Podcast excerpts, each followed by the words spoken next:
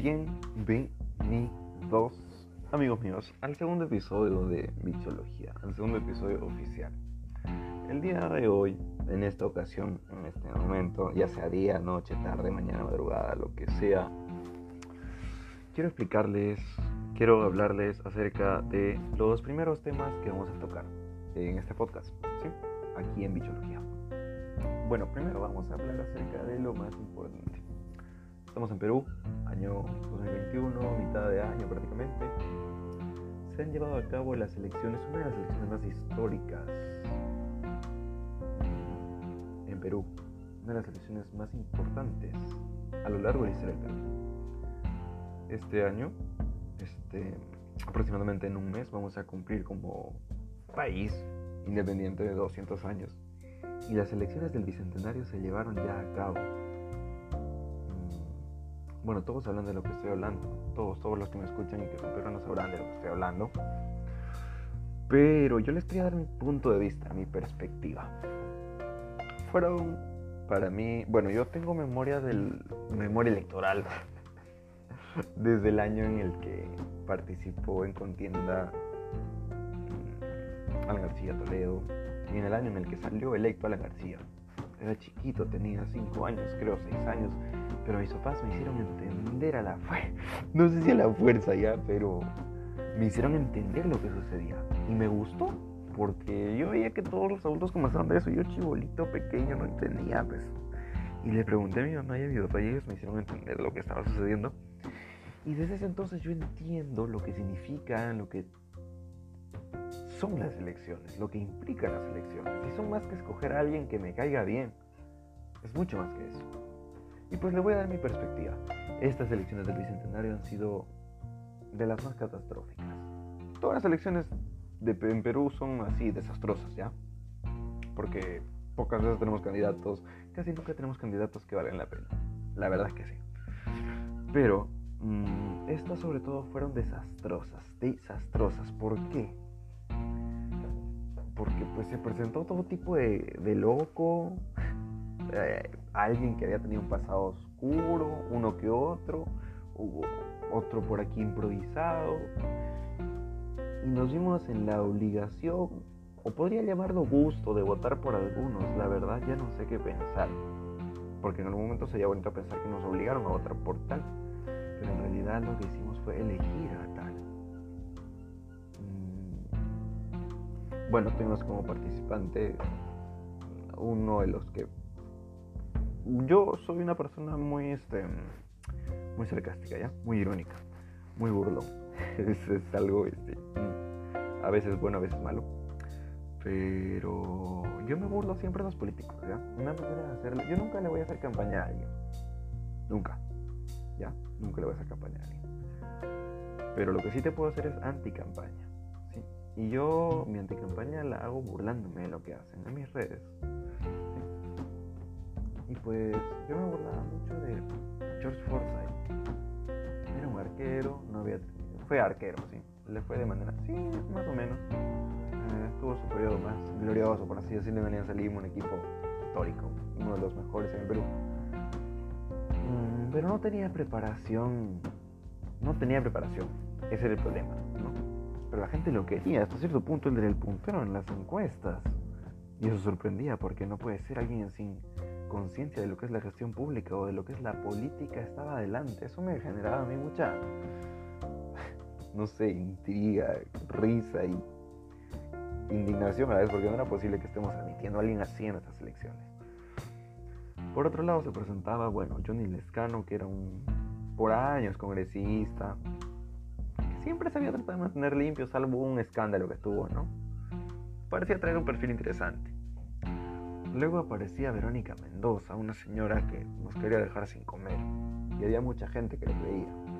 ¿sí? Mucha gente que, le, que la seguía, que pensaba que tenía la solución y parecía que estaba adelante siempre, pero al final, lo mismo que en las otras elecciones en las que participó, nada.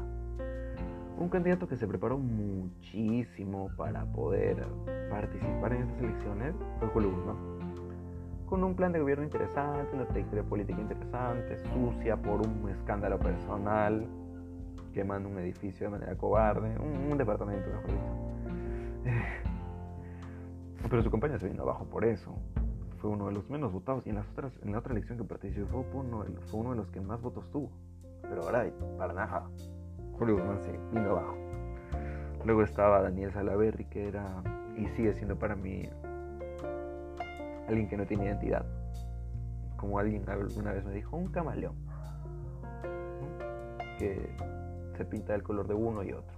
Porque fue aprista, luego fue un fujimorista, defensor acérrimo del fujimorismo y luego se separó del fujimorismo, le dio la espalda por completo, le metió un puño al fujimorismo y se salió a otro partido y luego terminó aliándose con, la persona que en algún momento había sido declarada la guerra, el expresidente Martín Vizcarra, queridísimo Vizcarra, ¿no?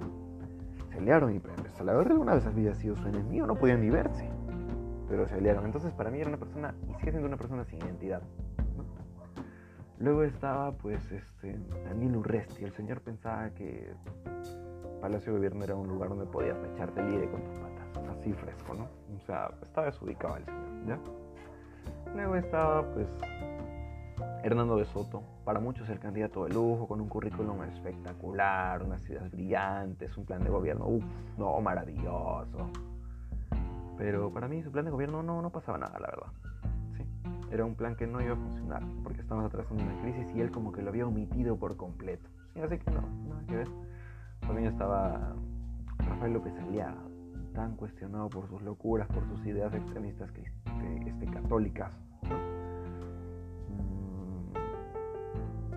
por sus ideas locas, él tergiversaba las cosas, era medio, rayado el señor este, y sigue siendo impulsivo y medio arrogante en ocasiones, no, nada que ver. También estaba Ollanta Humala, yo no sé para qué participó, yo no sé para qué habría participado. Tal vez el dinero que robó quería gastarse en campaña, justificar desocuparse todo su almacén de dinero gastando en, campaña. Pero su campaña ni siquiera era grande, fue. La verdad es que fue muy, muy, muy pobre su campaña. Y bueno, por algo ni entre los primeros salió. Yo no sé, pero había gente que todavía le creía, un poquito.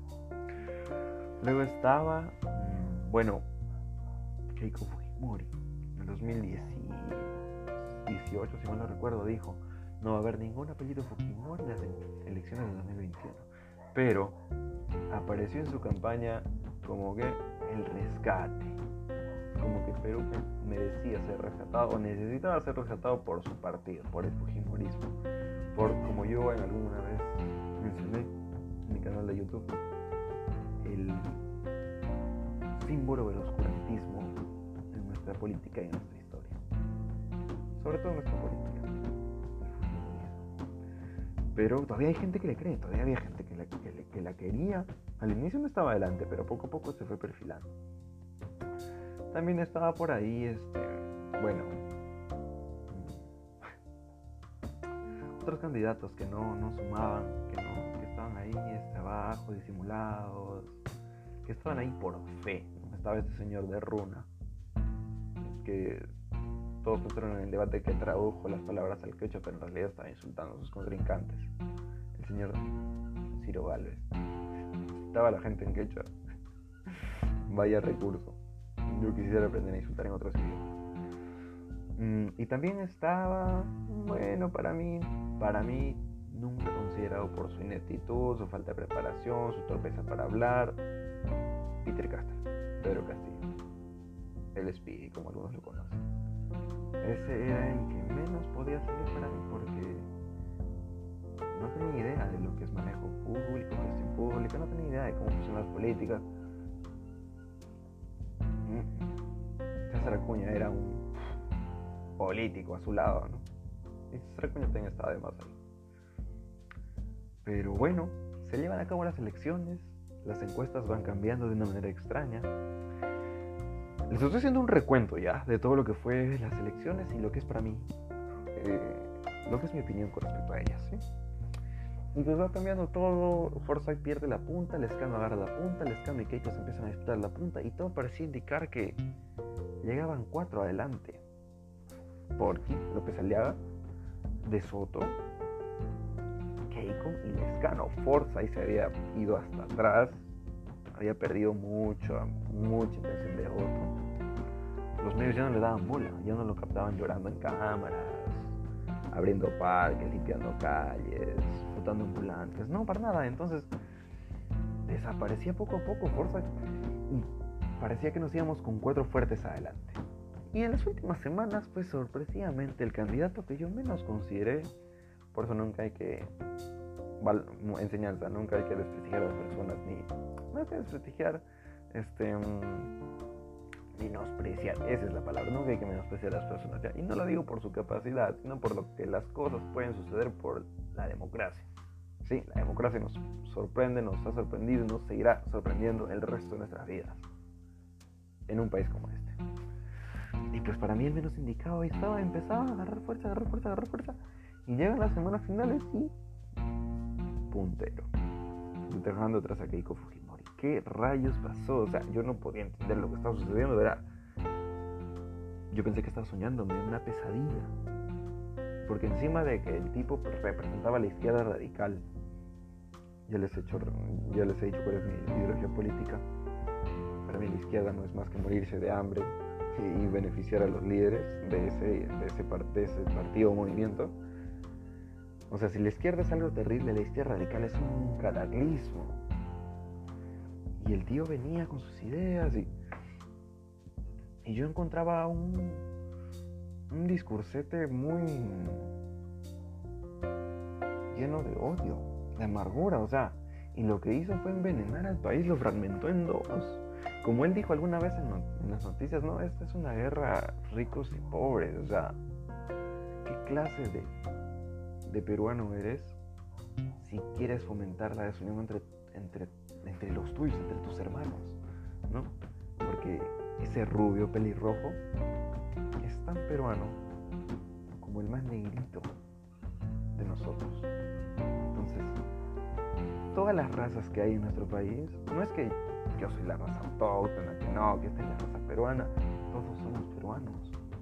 Y este señor en su limitado conocimiento no podía discernir esa verdad, esa realidad. Y empezó a fragmentar el país así tan horriblemente que la sociedad hasta ahora tiene una brecha que yo veo va a seguir ahí por mucho tiempo y no nos va a ayudar a salir del estancamiento en el que estamos producto de ese odio entre clases. Y claro, hace tiempo entrevistando al director de la Orquesta Sinfónica de Arequipa me dijo que la sociedad peruana era una sociedad muy marcada por sus ideas, por sus clases. Y pues aprovechándose de esa realidad, este señor agarró fuerza y encontró su voto en ese pueblo que muchas veces es autonombrado, en un discurso autocompasivo, el olvidado, ¿no? Pero yo me puse a analizar y dije, nunca me ha gustado que utilicen eso de somos los olvidados, porque es un discurso autocompasivo. Y la autocompasión no sirve, ¿sí? Pero tenían razón, ¿sabe? Son la población olvidada. Y yo entendía, pues, la gente piensa, si la derecha tantos años en la, en, la cumbre de nuestra política, en el gobierno, en el poder, no ha hecho nada por nosotros. Esa gente piensa así, ¿no? Las personas que se consideran así pensaban, piensan así. Dicen, si la derecha no ha hecho nada por nosotros, solamente enriquecerse y buscar más y más y más dinero para los poderosos y los ricos, pues será la izquierda radical la salida, ¿no? No más pobres en un país rico. Palabra del maestro, dice. La verdad es que el señor para nada representa a los maestros. Yo he tenido, tengo profesores, maestros. Este señor es solamente agitador social. Que es más, la de buen representante de su jefecito cerrón pues con ese discurso ganó, ganó, ganó, ganó, ganó, ganó, ganó por aquí, por allá, por aquí, por allá, y al final,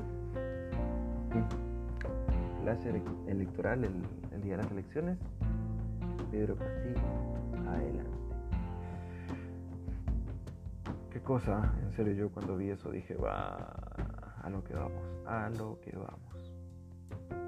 Porque encima de que el tipo tenía ideas extremistas que como el otro día le dije a alguien, mencioname un país de izquierda donde haya progreso, donde haya libertad, donde haya democracia y paz.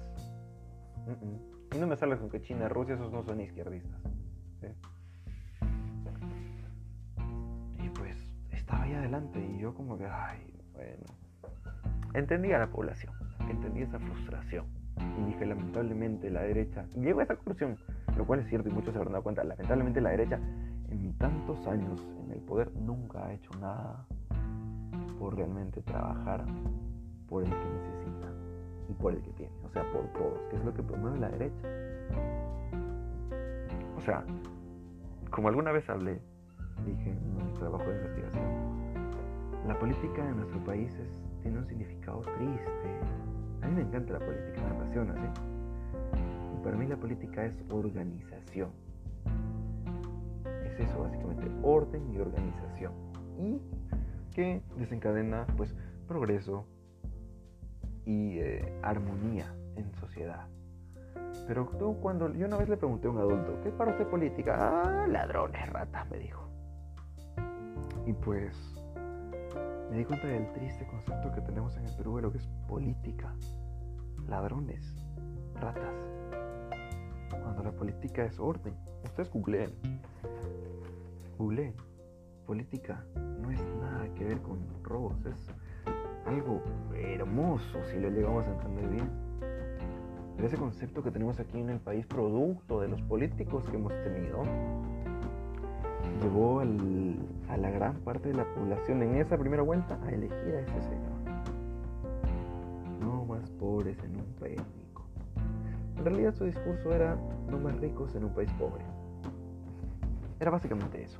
Es básicamente eso.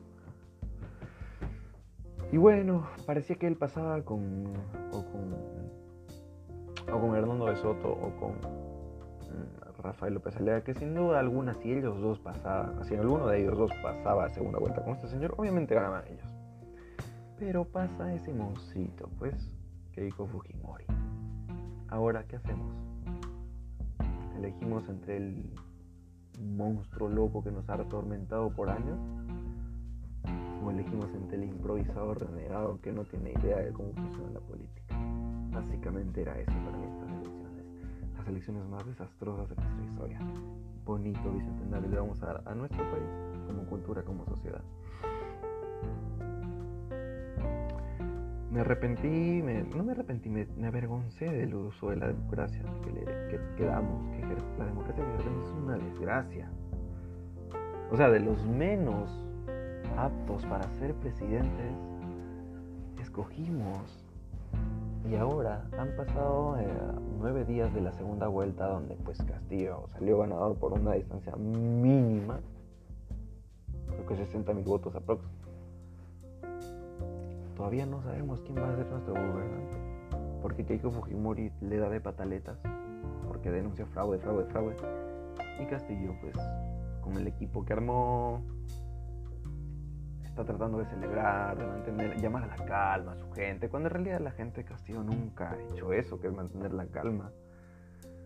Siempre han buscado la agresión.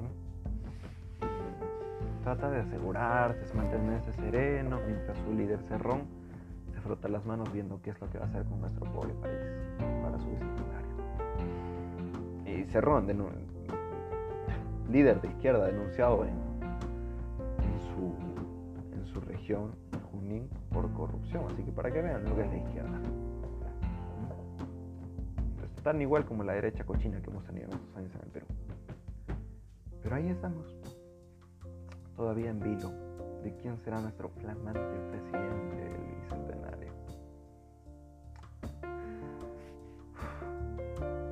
Va a ser uno de los últimos, de las últimas pinceladas de lo que podría ser la bonita inestabilidad nacional. Lo que se viene es un sálvese quien pueda o váyase quien pueda, ¿no? Como muchas personas piensan. Y al final, todo producto de qué? De nuestra asquerosa cultura. Sí, asquerosa. Me he ido, yo estudio comunicación, quiero ser periodista, pero poco a poco me he ido decepcionando de la cultura peruana las personas, de la sociedad peruana. No, nuestra cultura es rica, ¿ya? Pero hablando de cultura en el nivel social, es un asco. El peruano es egoísta. Somos egoístas, gente. La mayoría solo pensamos en nosotros. Por eso es que queremos arreglarnos la vida llegando a un cargo así alto. Tener un sueldo asegurado de por vida o robar cuanto podemos mientras estamos ahí y olvidarnos de lo que realmente importa, que es amar a nuestro prójimo como nosotros mismos y velar por ellos. Nuestra cultura nos hace eso, monstruos, y nos lleva a pagar por esto. Lamentable, yo estos días estuve muy... Las personas que me conocen, los cercanos a mí, me habrán notado raro, porque a mí me choca mucho esto. No me da cólera, me da pena, porque un país tan lindo no merece lo que tiene. Pero luego lo pienso y digo, sí, merecido, porque somos así, así, así, así como personas en conjunto, y digo, ah, bueno, sí, sí, sí, sí, merecido, justo y merecido. solución para esto es irse de Perú. No, mentira. No es irse de Perú. La solución para esto es eso que no te gusta, eso que ves que no te gusta, erradícalo. La corrupción en su más mínima escala. Una coimita al policía. Botar mi basura a la calle. Insultar al que no me cae. Esas cositas nos hacen una basura de sociedad hasta ahora. Mi reflexión es que la educación no es teórica, la educación es moral. Eso es lo que cuenta, es lo que necesitamos, es lo que nos falta. Y pues, si me escuchas y tienes mi edad, 19, 20, 21, 18, por ahí, en algún momento vamos a ser padres.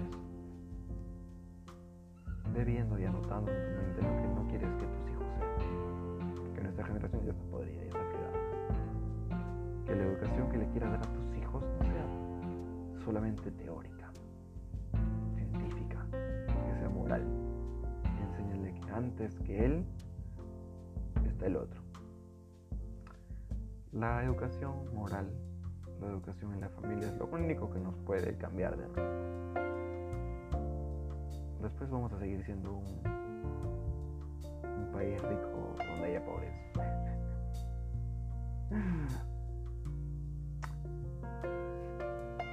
Igual quiero mi país, aunque a veces me da avergonzarme. Bueno, ya no quiero estar triste, chicos. Era mi reflexión, mi resumen sobre lo que fue. Fue hace un poquito largo este programa, ¿no? Mi reflexión sobre lo que han sido las elecciones bicentenarias. Un recuento de todo lo que fue, mi perspectiva, lo que pensaba de cada uno de los candidatos más resaltantes y lo que pienso que tiene el Perú así, creado. Bueno, les hago un llamado una vez más, ¿no? A que seamos ese cambio, nosotros puede desde nuestra generación.